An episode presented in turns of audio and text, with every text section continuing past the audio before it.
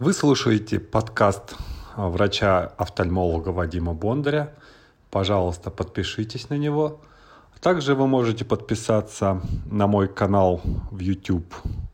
Найдите, пожалуйста, страницы детского офтальмолога Вадима Бондаря. А также посмотрите мой сайт вадимбондарь.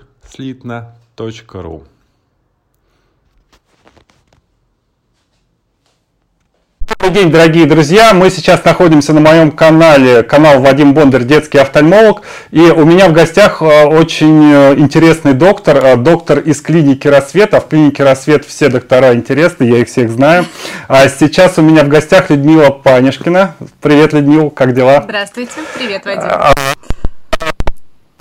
сегодня будем говорить о таком о такой офтальмологической проблеме, как боль в глазу. Почему это вообще проблема? Потому что боль в глазу, она может быть очень таинственной, потому что боль в глазу несет в себе много неприятностей. И вот меня в мединституте учили, что в глазу может болеть только роговица, целлярное тело и зрительный нерв. Но когда ты приходишь на практику, иногда все эти части глаза абсолютно здоровы, а боль все-таки есть. Я по поводу. Да, да. Но на самом деле причин у глазной боли действительно достаточно много. Их так условно можно разделить на три большие группы. Это глазные, это орбитальные, это неврологические. А, пациенты, которые обращаются с глазной болью, а, делятся на простых пациентов и пациентов сложных, которые маются и ходят длительное время от доктора к доктору и которым не могут поставить диагноз. Вот, ну, наиболее проста для диагностики, так называемая поверхностная, да, глазная боль, назовем ее так. А, пациенты могут описывать это как чувство инородного тела, а, это может быть жжение, песок в глазах, дискомфорт. Вот такая боль, э, ее даже болью да, не всегда называют, она наиболее характерна для заболеваний а, таких как синдром сухого глаза и блефорит. А, поставить такой диагноз достаточно просто. Пациенты, помимо сбора анамнеза, мы смотрим за щелевой лампой и там обнаруживаем а, либо какую-то недостаточность а, строения функции слезной пленки.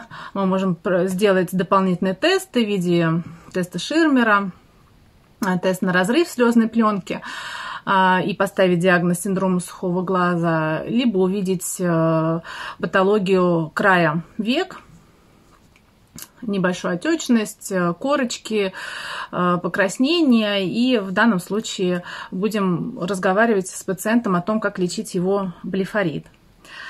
А, если боль более выраженная, а, она может сочетаться с такими симптомами, как светобоязнь, э, блефороспазм, покраснение глаза, то здесь мы уже будем подозревать непосредственно вот патологию роговицы. Это может быть как ее повреждение, то есть какие-то эрозии, дефекты роговицы. Если при этом болевой, при этом сопровождается болевой синдром еще снижением зрения, то здесь нам потребуется исключать уже какие-то воспалительные заболевания, кератиты, а, либо УВИ, то есть воспаление сосудистой оболочки.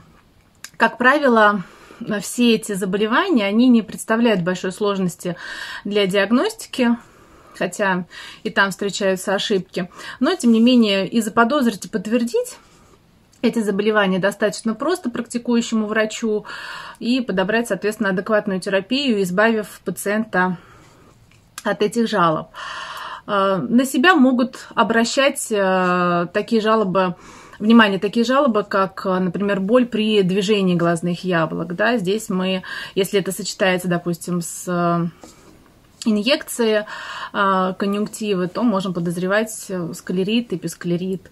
Э, если собрать тщательно анамнез у пациента, часто можно выяснить о том, что он страдает какими-то аутоиммунными заболеваниями, да, и это направит нас в сторону правильного диагноза. Это если вот говорить о так называемой поверхностной да, глазной боли.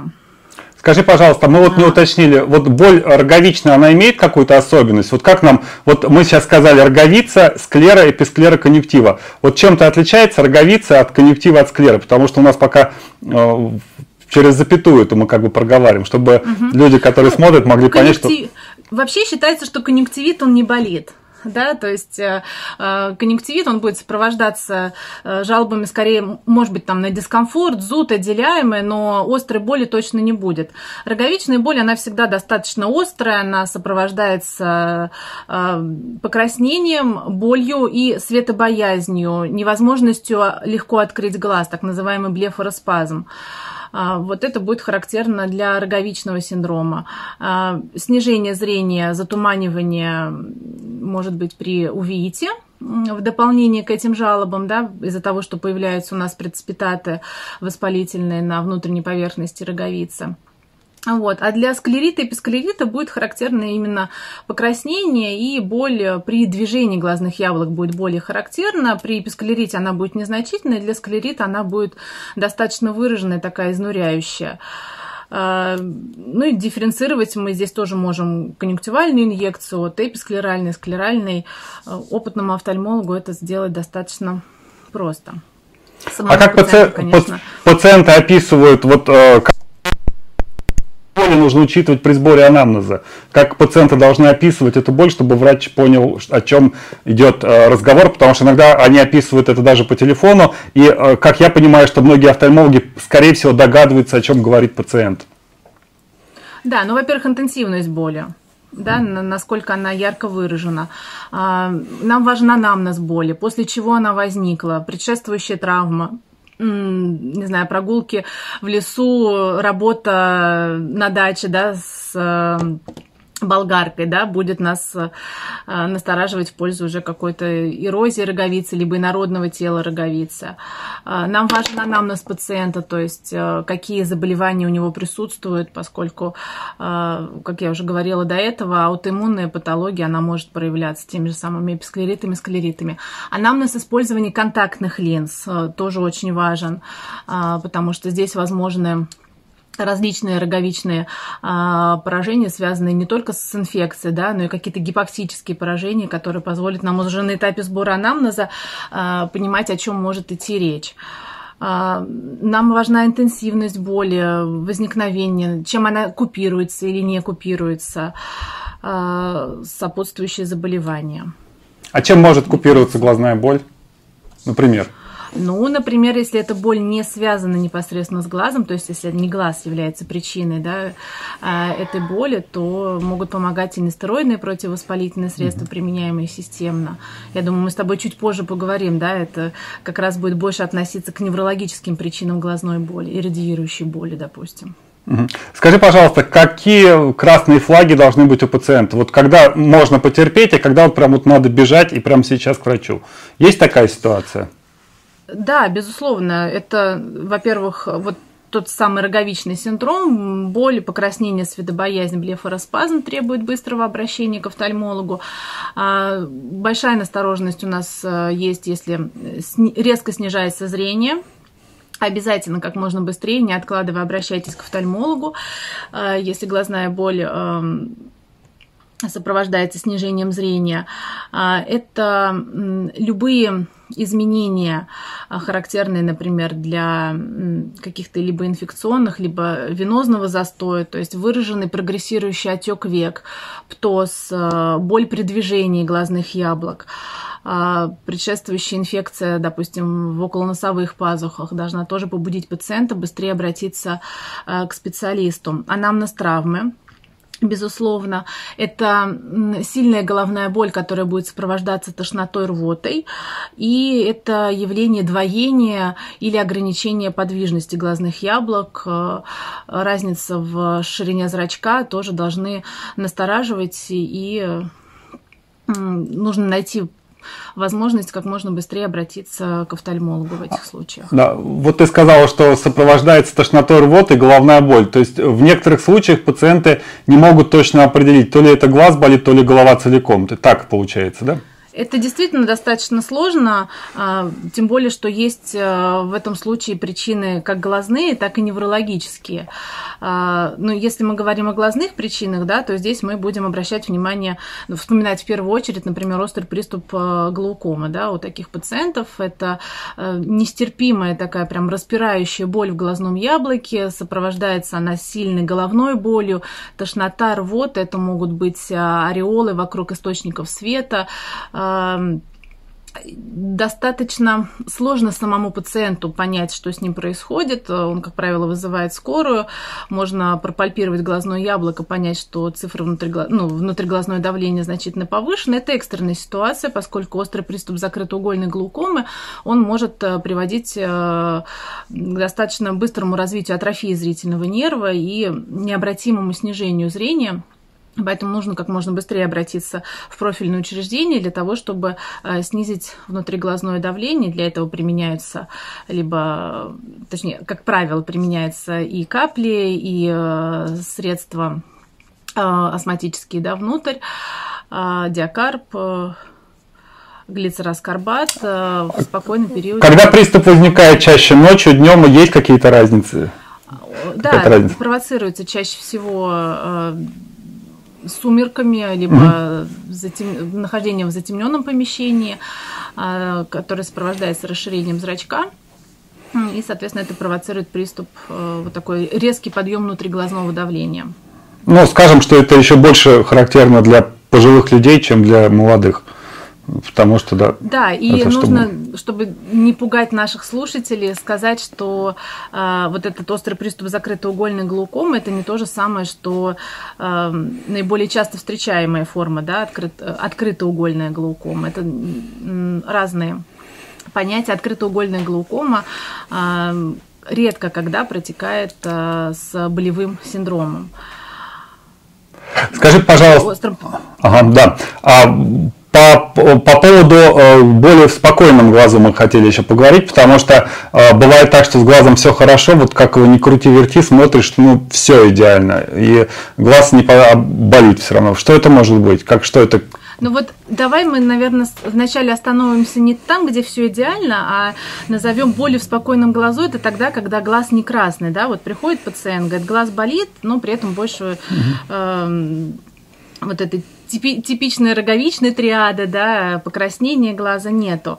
А здесь тоже может быть несколько причин. А, глазные, те же самые орбитальные, внутричерепные, а, сосудистые даже.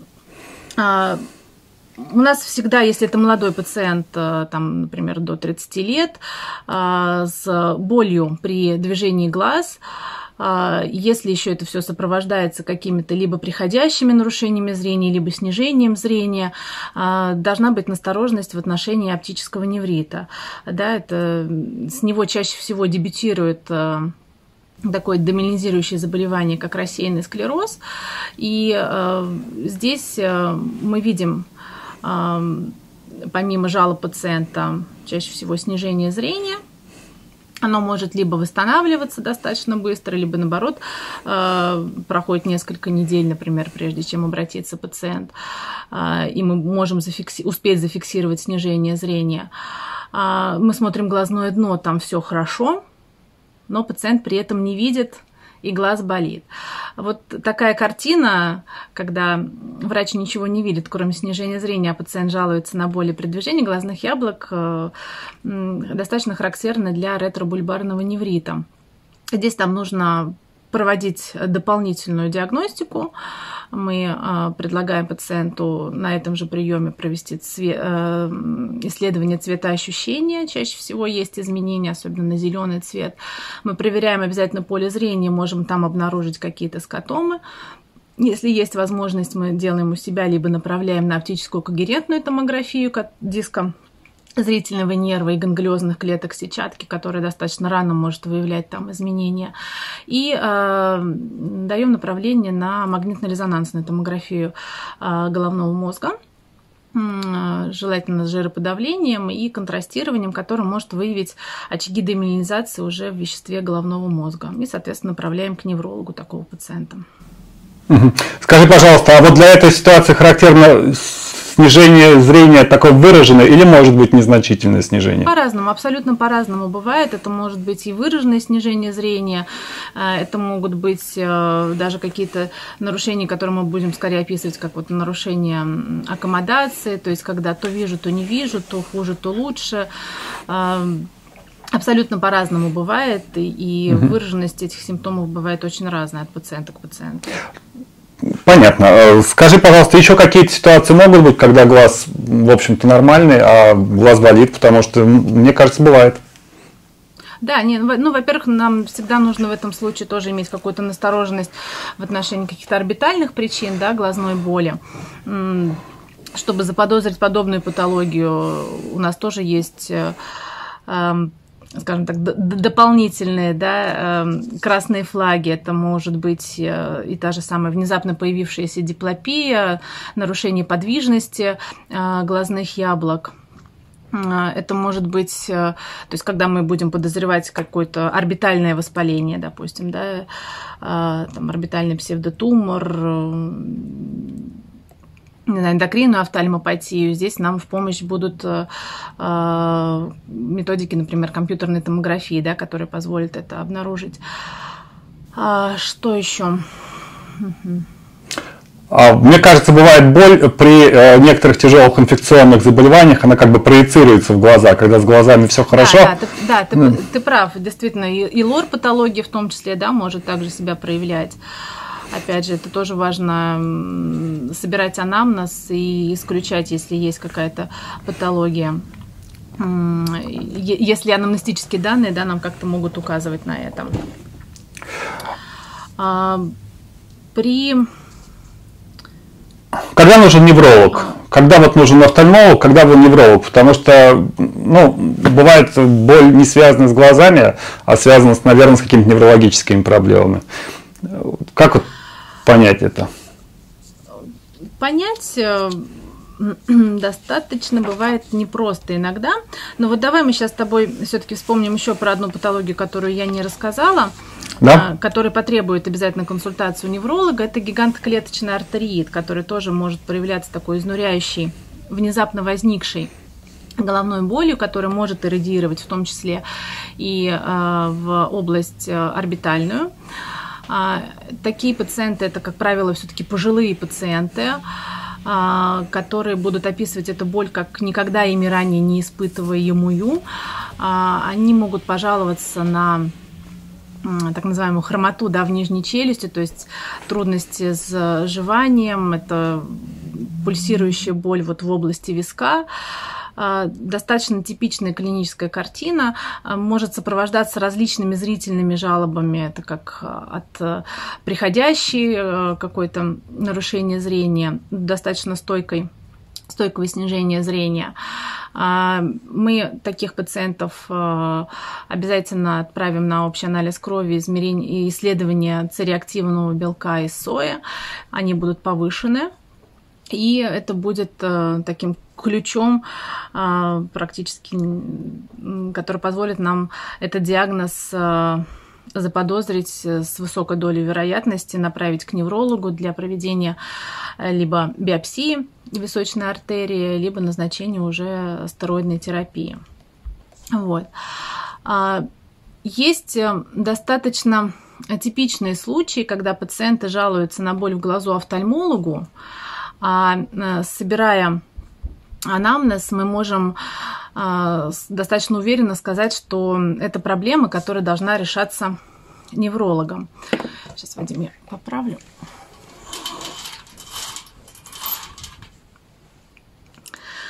А, это так называемые э, первичные головные боли, мигрень, Э, кластерная головная боль, они имеют такую достаточно типичную клиническую картину, когда сложно их не заподозрить. Но, тем не менее, на практике э, мне, как офтальмологу, часто приходится этот диагноз впервые озвучивать пациентов и направлять уже к неврологу для его подтверждения. А, что здесь может быть? Ну, мигрень, да, это такая типичная картина резко возникшей пульсирующей головной боли, она может сопровождаться аурой, которая чаще всего предшествует возникновению головной боли. Эта аура может быть зрительная в виде таких мигающих зигзагов, волн, полосок, это может быть даже какое-то пятно, это может быть и осязательная, и обонятельная аура, все пациенты будут чувствовать это по-разному. Она длится обычно не более часа, после чего начинается вот эта головная боль. Такие пациенты могут мучиться этим достаточно длительное время, и диагноз так и не будет поставлен, будет звучать вегетососудистая дистония, остеохондрозы и, и тому подобное, а мигрени с ними никто и не заговорит. А, легко заподозрить, э, зная типичную картину, направить к неврологу для того, чтобы была подобрана терапия, которая либо будет купировать приступы, либо э, в случае их частых рецидивов э, это может быть и профилактическая терапия. И есть еще очень интересные головные боли, которые относятся к группе автономных тригеминальных э, цефалгий. А, а, нам, наверное, чаще всего будут попадаться пациенты с так называемой кластерной головной болью. А, это, как правило, молодые люди, которые просыпаются от э, внезапной, сильной, пульсирующей, изнуряющей боли, такой, которую вот прям хочется лезть на стенку. И э, почему они придут именно к офтальмологу? Потому что это боль односторонняя. Она будет сопровождаться вегетативными симптомами. Это отек, опущение верхнего века, это могут быть изменения зрачка в виде миоза, и это будет покраснение глаза, слезотечение, это может быть заложенность носа либо насморк э, и потливость лица на стороне головной боли. Такой пациент будет уверен, что это что-то с глазом у него случилось, но на самом деле в этом случае не глаз виновник э, и не причина этих жалоб, а это вот так называемая кластерная головная боль. Приступ обычно длится где-то от 15 а, там до 45 минут, но может и а, продолжаться больше там до 3 часов. А, в этой группе вот этих автономных тригеминальных цефалгий есть еще несколько заболеваний. Это постоянная гемикрония, пароксизмальная гемикрония и короткие приступы, аббревиатура вот на английском языке СУНА и САНКТ. Они все будут характеризоваться вот этой односторонней болью с присоединение вот этих вегетативных симптомов, которые я написала, будут различаться только по длительности приступов и вот этого рефрактерного периода между приступами. А, опять же, причина не глазная, лечить это должен невролог, подбирать терапию должен невролог. Наша задача объяснить пациенту, правильно заподозрить этот диагноз и направить его к тому, кто сможет справиться с этим лечением. Я еще хочу добавить, что есть картинки в Гугле, можно найти, как выглядит аура. И иногда можно погуглить аура мигрень, показать пациенту, он говорит, да, вот примерно так. Да, да, да это да, можно показать. Деле, да, когда им описываешь, как это может быть, они прям тут же узнают, говорят, это мое, да. Мне, мне не к вам, мне достаточно теперь это... невролога советовать рассказываешь, э, даже не знал, что настолько глубоко все можно это э, знать, и настолько глубоко можно в это влезать. В детской практике я такого не встречаю, честно скажу. А еще что-то может быть у нас. Может быть, э, повышенное внутричерепное давление, да, это тоже те жалобы, которые будут сопровождаться головной болью, она также может радиировать в орбитальную область, но здесь э, офтальмолог действительно может заподозрить правильный диагноз достаточно быстро, проведя офтальмоскопию, мы увидим отек э, дискозрительного нерва, и такого пациента направим к неврологу для того, чтобы они искали уже причину вот этой внутри черепной гипертензии, это может быть она как вторичная, так и идиопатическая, тактика будет зависеть уже от от э, причины к неврологу, ну, как можно быстрее. А вообще МРТ кто должен назначать, невролог или офтальмолог, когда мы видим что-то на глазном не а в плане застойного диска зрительного нерва? Как ты считаешь? Мне, мне сложно ответить. То есть, если я могу достаточно уверенно в себе быть, что это не что застойный диск, вот сейчас а, если невролог у меня под рукой, хороший невролог, я отправлю вначале к нему, потому что может понадобиться, не всегда это будет только МРТ головного мозга, а вдруг ему зачем-то понадобится еще и спиной мозг, с контрастированием или нет, пускай он уже сам решает, да. Если я понимаю, что этот пациент э, к неврологу попадет еще не скоро, либо будет оттягивать это максимально долго, я, скорее всего, сама назначу все-таки МРТ для того, чтобы, увидев заключение, он уже понимал, насколько э, срочно ему нужно обращаться к профильному специалисту. К неврологу или к нейрохирургу? К кому надо отправлять? Вот все-таки. Ну, наверное, все-таки вначале к неврологу. К неврологу, да. Ну, если там речь, естественно, не о какой-то сосудистой патологии, там, аневризмы и тому подобное. Сейчас да, это... Да. Не говорю которые тоже могут наводить на какие-то мысли, да, потому что э, мозг, он очень компактный, если что-то изменяется, что-то еще обычно невролог находит, либо э, вот есть патология псевдотюмор церебри, да, которая больше характерна внешние, это молодые женщины, как правило, с избыточным весом. Да, тучные, да, то есть мы... возраста, усиливается боль в положении лежа, ну да, то есть такая достаточно типичная клиническая картина. Какие-то у нас есть подсказки для нас, когда мы можем что-то еще э, сказать. Э, скажи, пожалуйста, еще вот такой вопрос стал у нас нейропатическая роговичная боль. Что это вообще такое? О, это очень интересный зверь. Они, на самом деле, как мне кажется, заговорили совсем недавно. И а, большинство врачей и пациентов тем более, они, наверное, еще даже пока не осведомлены о том, что глаз может болеть в отсутствии, казалось бы, вообще каких-либо причин. Это боль, которая непропорциональна тому раздражающему стимулу, а, как, как обычно, да, вот устроена вообще, что такое боль? Это защитный механизм наш, да. Роговица одна из самых высоко нервируемых тканей в нашем организме, она очень чувствительна, в ней очень много нервных окончаний, и любое даже малейшее ее повреждение, оно запускает этот болевой рефлекс, который идет через тройничный ганглий в подкорковые и корковые центры боли уже коры головного мозга, формируется ощущение боли, мы глаз закрываем. Это защитный механизм, который должен предохранять наш глаз. Вот в какой-то момент у некоторых пациентов этот защитный механизм, он становится, можно сказать так, дезадаптивным. А, то есть стимул а, провоцирующий уже может не существовать, может быть купирован, а болевое ощущение все еще остается. Это достаточно изнуряющее а, состояние для многих пациентов, потому что она заставляет их ходить от врача к врачу. Они повсюду слышат, э, что у вас все хорошо. Один офтальмолог сказал, второй. Они пошли к неврологу, второму, третьему. Они уже и лора прошли, ничего не находят. А глаз-то болит.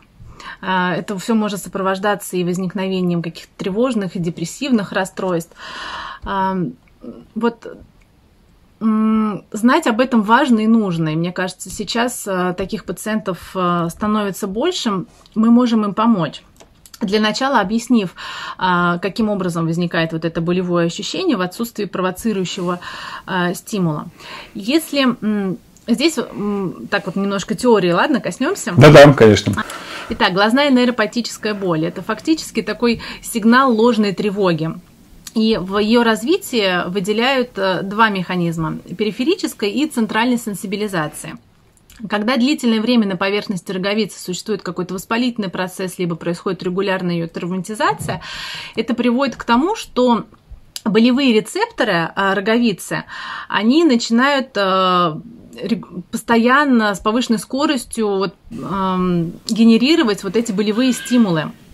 А, они фактически поддерживают этот каскад воспалительной реакции уже даже тогда, когда провоцирующий фактор э, купирован. То есть, допустим, пациент с длительно э, существующим заболеванием глазной поверхности, таким как синдром сухого глаза. Мы, казалось бы, уже его вылечили, но вот эти болевые рецепторы роговицы, они становятся чрезмерно чувствительны. Порог их э, чувствительности значительно снижается. И э, даже какие-то субпороговые провоцирующие стимулы, которые в обычном здоровом глазу не приведут к ощущению болевому, здесь будут восприниматься уже как боль. В этом случае мы говорим о периферической сенсибилизации. А, но в этот механизм роговичной глазной боли, нейропатической, может подключаться и центральная сенсибилизация. от болевых рецепторов роговицы болевые импульсы идут к тройничному ганглию. Это фактически такой главный а, аккумулятор болевой наш, да, и при мигрени он будет главным виновником генерации вот этих импульсов. Здесь фактически происходит то же самое. Тройничный ганглий, можно сказать, перевозбуждается и генерирует большое количество а, вот этих болевых импульсов, которые идут к зрительной коре тем самым снижая уже ее чувствительность, происходит ее гиперсенсибилизация. И даже если в последующем мы э, вылечим синдром сухого глаза, уберем вот эти провоцирующие факторы с периферии, то есть на поверхности роговицы, а болевые центры в центральной нервной системе они будут э, продолжать генерировать вот это ощущение нами боли даже в отсутствии этих стимулов. В этом случае мы говорим уже о центральной сенсибилизации. Понятно рассказала? Да делать? Как, это, как с этим Что бороться? С этим делать? То есть наша задача какая? Наша задача, ну, вначале постараться как-то экранировать э, глазную поверхность э, от этих болевых стимулов. У нас там расположены рецепторы болевые, они могут реагировать как на механическое, так на химическое, так и на тепловое воздействие. Мы их максимально увлажняем, то есть увлажняем поверхность роговицы. Мы можем использовать э, бандажные контактные линзы, мы можем использовать э, оклюдеры слезных точек, мы можем использовать аутосыворотку. Фактически э, мы будем использовать все то же самое, что мы делаем при лечении синдрома сухого глаза. Когда все это не помогает, мы переходим уже к каким-то противовоспалительным, нестероидным, стероидным препаратам, препаратам циклоспорина. А, если это не помогает, мы должны задуматься о том, что, э, возможно, у этого пациента уже сформировалась вот та самая центральная сенсибилизация. Это проверить достаточно просто. А, мы э, просим пациента, а, который пришел к нам на прием с болевым синдромом, закапать в этот момент э, местный анестетик. Если закапывание местного анестетика приводит к тому, что боль уменьшилась, либо исчезла совсем, значит дело в периферии. Если закапывание местного анестетика не приводит к облегчению боли, значит мы можем констатировать, что здесь уже э, включились процессы центральной сенсибилизации, и мы должны э, выбирать какие-то другие терапевтические э, приемы, которые это больше вот уже относится как раз э, к э, неврологам, к альгологам, к тем специалистам, которые занимаются хроническими болевыми синдромами. Это будут препараты габапентина, это могут быть там трициклические э, антидепрессанты, это могут быть системные нестероидные противовоспалительные, и это может быть когнитивно-поведенческая терапия, поскольку вот этот хронический болевой синдром, он значительно влияет на качество жизни пациента, и он может может э, приводить очень часто вот к таким тревожным, депрессивным расстройствам. Э, нам нужно научить э, пациента жить с этим. Это очень-очень-очень сложные пациенты. Я, например, могу сказать, что я, наверное, пока ни одному пациенту не смогла подтвердить этот диагноз, потому что они, как мне кажется, просто не верят и идут искать следующего специалиста, несмотря на то, что вот им объясняешь, как оно обстоит.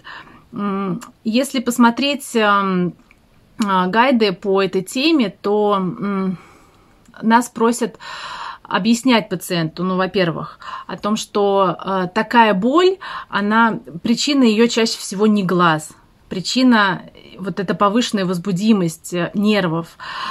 Э, важно объяснить пациенту, что он не ослепнет, не потеряет зрение от этой боли.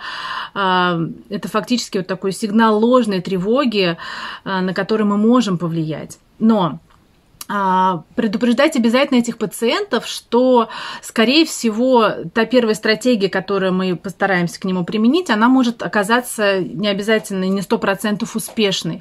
То есть чаще всего лечение должно быть так называемое да, мультимодульное. Мы будем перебирать методом проб и ошибок, что лучше всего поможет этому пациенту. Мы, скорее всего, будем а, привлекать специалистов смежных а, в лечении этого пациента. И важно не отпускать этого пациента надолго.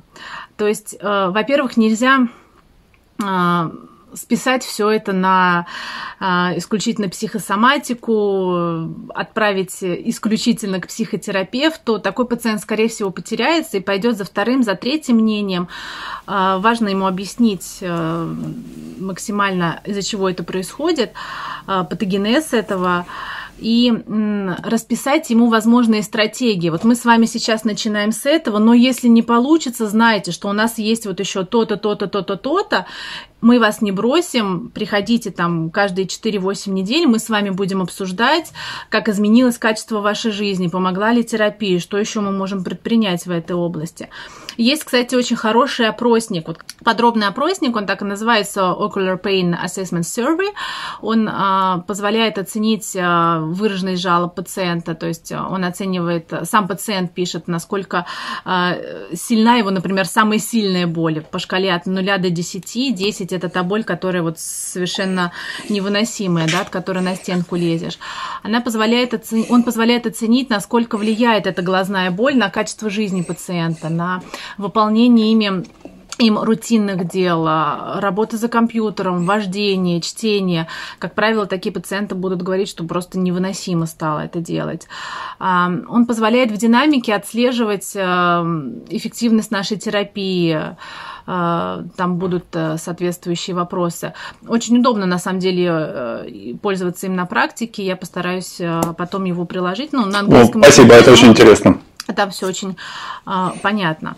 И ты знаешь, мне кажется, что а, как раз вот эта тема глазной нейропатической боли, это а, отчасти такой ответ на тот вопрос, который нам оставляли, э, оставлял как раз вот Глеб Арсланов, да, под, э, в комментариях под это видео, э, когда сколько обследований нужно пройти пациенту, да, чтобы мы начали подозревать у него как звучало там, ты не помнишь?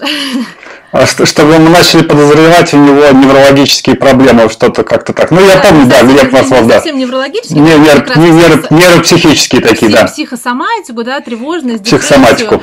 Вот здесь э, далеко не всегда это будет прям чистая психосоматика. Критерием постановки вот такого диагноза будет э, эм, когда жалоба пациента несоразмерна той клинической картине, которую мы видим. То есть признаки, например, того же сам, той же самой синдрома сухого глаза у этого пациента, они будут минимальны, либо будут полностью отсутствовать. Но при этом такой пациент будет нам говорить, что я совершенно не могу учиться. Вот у меня девочка такая была, да, она говорит, все, я, я не могу, я 15 минут выполняю уроки и дальше ни в какую. То есть совсем не обязательно. То есть это характерно для молодежи, да? Для молодежи это характерно. Но да, угу. здесь, естественно, вот склад э, характера человека тоже будет влиять, но, э, как мы уже сейчас понимаем, у нас есть вполне объективные параметры, которые позволяют заподозрить, э, ну, скажем так, органическую причину, да, вот этой патологии. Мы можем даже это подтвердить. Есть признаки, характерные для такой глазной роговичной нейропатической боли, например, при проведении конфокальной микроскопии. Это исследование роговицы, ультраструктуры да, роговицы в сверхвысоком разрешении, когда мы можем увидеть изменения вот суббазального нервного сплетения, а, разрастание, извитость там вот этих нервных окончаний, появление нейрином, которые, как считается, будут характерны именно вот для глазной нейропатической боли. Поэтому полностью отрицать э, э, существование боли у пациента, даже если мы ничего не видим, нельзя. Нужно постараться все-таки покопаться и помочь ему. Я думаю, что знания вот Очень такой патологии должны пригодиться.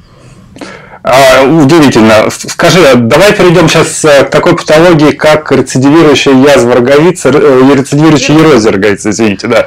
Рецидивирующая ерозия роговицы. А, это заболевание, я скажу всем, при котором эпителий не очень плотно крепится к роговице, и при малейшей травме он просто, грубо говоря, отваливается, возникает эрозия, возникает роговичный синдром, боль света светобоязни.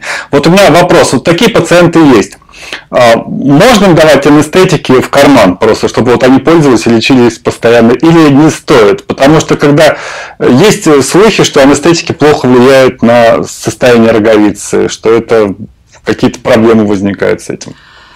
Это, скорее всего, ну, это больше миф, чем а, правда на самом деле. Хотя а, даже в таких проверенных источниках, как Medscape, мы можем встретить в описании местных анестетиков глазных, что они могут якобы замедлять заживление э, дефектов роговицы, но если мы обратимся к каким-то оригинальным статьям подтверждения этой информации мы не найдем. И тут, скорее всего, мы не должны бояться того, что местный анестетик будет потенцировать как-то э, эрозию да, роговицы, сколько мы должны предупредить пациента о том, что при использовании местного анестетика снижается его настороженность. А, он будет, э, скажем так, более активно лезть к глазу, пытаться его там почесать, потрогать, и не заметит, как он его травмирует. То есть э, наши опасения скорее вот будут связаны с этим. Я, честно говоря, редко, когда назначаю местный анестетик при э, роговичном синдроме, хотя когда сама пострадала от рук старшего сына, я без него, например, не могла обойтись, но это была не рецидивирующая эрозия роговицы, а была острая эрозия роговицы, и без анокаина я просто ну, не смогла действительно на протяжении суток открывать бы глаз. Поэтому, наверное, вот такое, знаешь, рутинное назначение пациентам, оно не оправдано, но иногда с ними можно это обсудить, если они обещают нам не лезть лишний раз в глаза и и не использовать его длительно и слишком часто. В конце концов, э, как правило, использование глазных мазей, капель э, бывает достаточно, чтобы это купировать. Вот если говорить о рецидивирующей эрозе роговицы, то это то состояние, которое мы забыли с тобой упомянуть, да, при э, боли в глазу, в боли в спокойном глазу. А ведь э, почему-то тоже очень часто не распознается этот диагноз другими врачами, несмотря на такую типичную да, клиническую картину. Эти пациенты будут чаще всего жаловаться на, резкую, на появление резкой боли после пробуждения, да, вот этот момент, когда они открывают глаза, и внутренняя а, поверхность века отрывает эти верхний слой эпителия, приводя вот к этой острой боли. Через два часа они приходят на осмотр к офтальмологу, а там все хорошо. Говорят, вы не больны, у вас все нормально. А это повторяется за дня в день и тоже очень э, изнуряет пациента. Анам, анамнез такой классический, уже только на основании его можно заподозрить этот диагноз. И тут основной наша стратегия это будет все-таки обучение пациента регулярному увлажнению, э, закладывание густых форм, там, мази чаще всего, да, или гелий на ночь. Это можно использовать в более таких тяжелых э, рефрактерных случаях бандажные линзы. А, традиционно будет э, входить в терапию гиперосматические растворы. Да, сейчас у нас есть глазная форма акусалин, он будет э, увеличивать э, сцепление да, эпителия с подлежащими слоями и тем самым минимизировать повторные рецидивы такой эрозии. И а, вот тоже интересно, совсем недавно, мне кажется, появилась эта информация в статьях о лечении рецидивирующей эрозии роговицы, это использование малых доз доксициклина и а, глазных стероидов совместно а, небольшим курсом, там где-то до 2-3 недель. Они призваны вместе ингибировать металлопротеиназу, которая обладает, видимо, повышенной активностью в таких глазах, и ингибируя ее, опять же, мы получаем лучшее сцепление поверхностного эпителия с подлежащей стромой. Вот. Пациенты обычно радуются, что это ничего... Доксициклин в таблетках. А, доксициклин в таблетках, там а, маленькая дозировка, порядка 50 миллиграмм, если не ошибаюсь, там два раза в день. И стероиды тоже 2-3 раза в день курсом на 3 недели. Скажи, пожалуйста, ты назначаешь при обычной эрозии классической роговицы э, Медряс. Потому что я э, назначаю, я вижу в рекомендациях его назначать, но я не вижу этого в назначениях врачей. Я редко назначаю, точнее, на самом деле, никогда даже не назначаю. Я специально подняла литературу, а, где сравнивалась а, анальгезирующая да, э, эффект от нестероидных противовоспалительных средств, от медриатиков и что еще там было? От цикла нет, не медриатики, а именно циклоплегики, да. И мне кажется, с плацебо даже сравнивали. И вот если говорить об анальгезирующем эффекте, то есть э, более утоляющим, то все-таки нестероидные противовоспалительные средства им обладали, а все остальные практически не показали какого-то эффекта. Тем не менее, циклоплегики, они все-таки упоминаются, если мы даже будем смотреть обзоры по той же самой рецидивирующей розе роговица, но почти везде все-таки есть уточнение, что есть смысл их назначать, если есть э, явление сопутствующего либо ирита, а, ну, то есть какого-то воспаления, которое задействует именно уже саму целиарную мышцу. Иначе эффект от них будет скорее недостаточно большой, чтобы оправдывать это назначение. Ну, добавим, что и купить их очень сложно сейчас да, достаточно да. пациенту. Да, добавим еще это. А, скажи, пожалуйста, есть еще такой тип боли, который называется тригеминальная боль, а, и пациенты очень часто обращаются к нам, а, хотя, наверное, это не совсем к нам. Что можно про это сказать? Ну вот, да, такие простреливающие боли в глазу очень часто э, принято называть невралгией троничного нерва. Эти пациенты, порой даже этот диагноз ставится и офтальмологами, так негласно, да, назначается а, даже лечение. Не совсем это верно. Если верить неврологам, то невралгия тройничного нерва – это крайне редкое состояние, которое еще реже бывает связано с глазной э, болью. То есть, если посмотреть в описании невралгии тройничного нерва, там чаще всего будут задействованы верхние и нижние челюстные ветви этого нерва. А глазная буквально там в 5% и не более. А, чаще всего, все-таки, если мы говорим о каких-то лицевых болях а, с радиацией в глаз, то нужно проблему искать скорее в височно-нижнечелюстном суставе. Для меня это было открытие, которое я сделала для себя, по крайней мере, на прошлогодней конференции, которую устраивала университетская головная, клиника головной боли. И там как раз вот этой патологии был посвящен целый доклад, очень интересный. Дисфункция височно-нижнечелюстного сустава наиболее частая причина лицевых болей, которая в том числе может иррадиировать именно в периокулярную область.